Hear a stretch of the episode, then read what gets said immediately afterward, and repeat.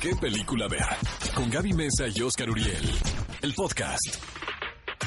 Estamos de regreso en ¿Qué película ver? Un programa de Cinépolis por ExaFM 104.9 y ayer fue 14 de febrero. Día del amor Del y, la amor y la amistad. amistad. Yo siento que mientras más grande es uno, menos le importa el 14 ¿Qué de te febrero. regalaron, Gaby? Un osito Nada. de peluche, este, un corazón relleno de bombones. Unos chocolates de esos rellenos de cereza. No me Qué regalaron tan nada. más cursi, ¿no?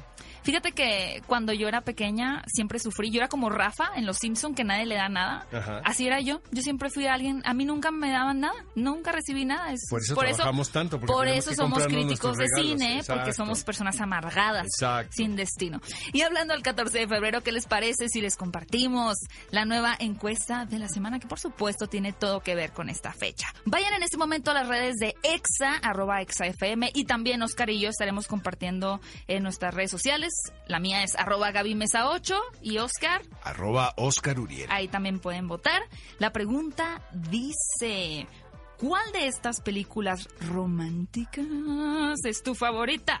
A ver. Las opciones son Diario de una pasión, Esa va a ganar. 500 días con ella, Hijo, esa me encanta. 10 cosas que odio de ti Esa también me gusta. y para los más cursis, Bajo la misma estrella. No, esa sí no.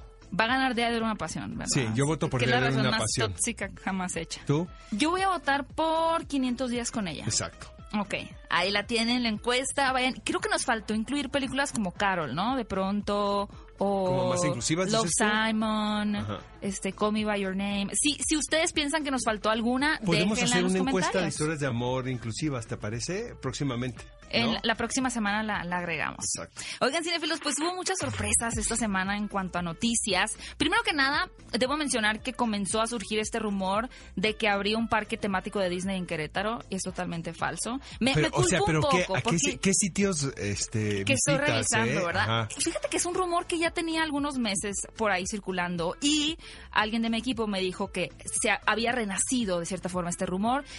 Algunos sitios comenzaban a compartir también una información de que el gobierno había separado un terreno para no sé qué. Es totalmente falso, cinéfilos. Si ustedes leyeron. O sea, no va a algún haber tuit, Disneylandia en Querétaro. Cero Disneylandia en Querétaro. México no va a ser el anfitrión de Mickey Mouse. Olvídense de, de esa Mm, noticia. Qué triste. Si te hubiera gustado, Por supuesto que no. Ay, ya sabía. No sé por qué andas inventando, Oscar. Oigan, y otro rumor que comenzó a surgir esta semana fue el hecho de que la señorita Brie Larson, quien es muy conocida por interpretar a Capitana Marvel, podría convertirse en la directora de esta secuela. Mm, anteriormente la directora había sido Anna Bowden. Eh, nos entregó una película bastante Más o menos, regular. ¿no? Como muy mediana, creo. Exactamente. Digo, no es una mala película. Lo mejor No. de, de la producción creo que fue la recreación de los 90. Sí. La época estuvo increíble. La banda sonora también estaba padrísima. Pues toda la nostalgia. Creo que. A ver, ahorita que se me vengan los trolls, ¿no? Que sea sábado Venga. de troleo. Creo que le hace falta a Brie Larson realmente demostrar que se ganó un Oscar como mejor actriz.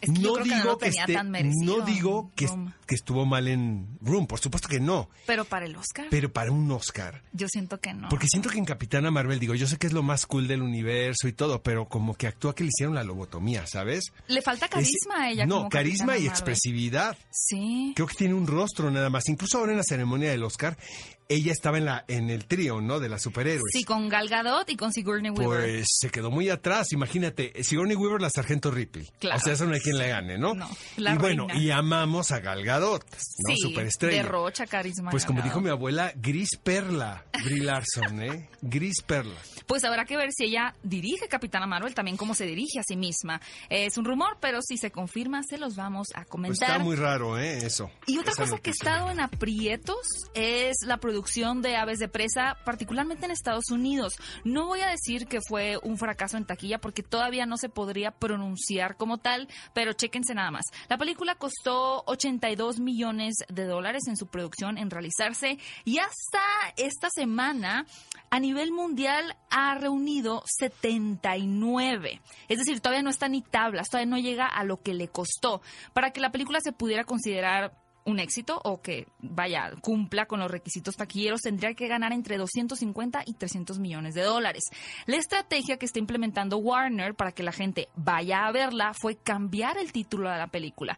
Entonces ya no se llama eh, Aves de Presa y la fantabulosa emancipación de Harley Quinn, sino que en Estados Unidos le pusieron Harley Quinn Birds of Pero Prey. ni eso va a hacer que el público vaya a ver la película. Simplemente la película no conectó con la audiencia. Porque a veces no es, claro, a veces, por ejemplo, Parásitos, ¿no? No es el título, es también el boca en boca. La experiencia. Exactamente. O sea, te la pasas bien, sales del cine y lo recomiendas. Amigos, eh, después de Dolor y Gloria, Pedro Almodóvar ya prepara su próxima película. Realmente, qué reto, caray, superar lo que hizo con esta cinta, eh, que fue reconocida en todos lados. Eh, dicen que es la mejor actuación de Antonio Banderas. Realmente, pues yo estaría muy nervioso en pensar qué podría ser mi próximo proyecto. Pero pues el señor Pedro Almodóvar tiene los pantalones muy bien puestos y adquirió los derechos de la voz humana. Es una obra de teatro de Jean Cocteau que eh, cuando fue publicado en 1928 sí era algo muy novedoso, porque en aquel entonces finalmente el teatro tenía que ver con la interacción humana. Eh, la voz humana, amigos, es una obra de teatro para una actriz. Se ha montado en muchísimas ocasiones en todo el mundo, le llaman un tour de force para una intérprete. Y es una mujer en una habitación con un teléfono. Entonces, obviamente hay un interlocutor del otro lado del teléfono, pero el público no lo escucha. Es solamente la actriz hablando por teléfono.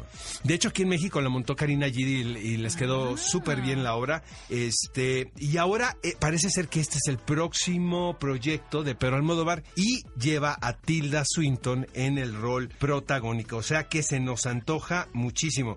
Seguramente, pues van a ser adaptaciones, ¿no? Porque siento que la obra es muy teatral y tiene que tener un lenguaje cinematográfico. Me queda claro que Pedro Almodóvar, pues ya está averiguando qué es lo que va a hacer. Oscar, ¿y qué opinas de que se comenta que en realidad Almodóvar ya se había inspirado en este en esta obra para su guion de Mujeres al borde de un ataque de nervios? Pues puede ¿Crees que sea ser, porque sí, sí, digo, es, es una obra de teatro muy femenina. Almodóvar siempre ha estado pegado como a este tipo de materiales, como que le seduce muchísimo. musas. Exactamente, y este, y sí, pues ves a una mujer en un momento de crisis, pero, pero pues bueno, a ver, ve- veamos qué hace Pedro Almodóvar. Ok.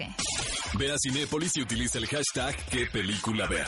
Escúchanos en vivo todos los sábados a las 10 de la mañana en Exa FM 104.9.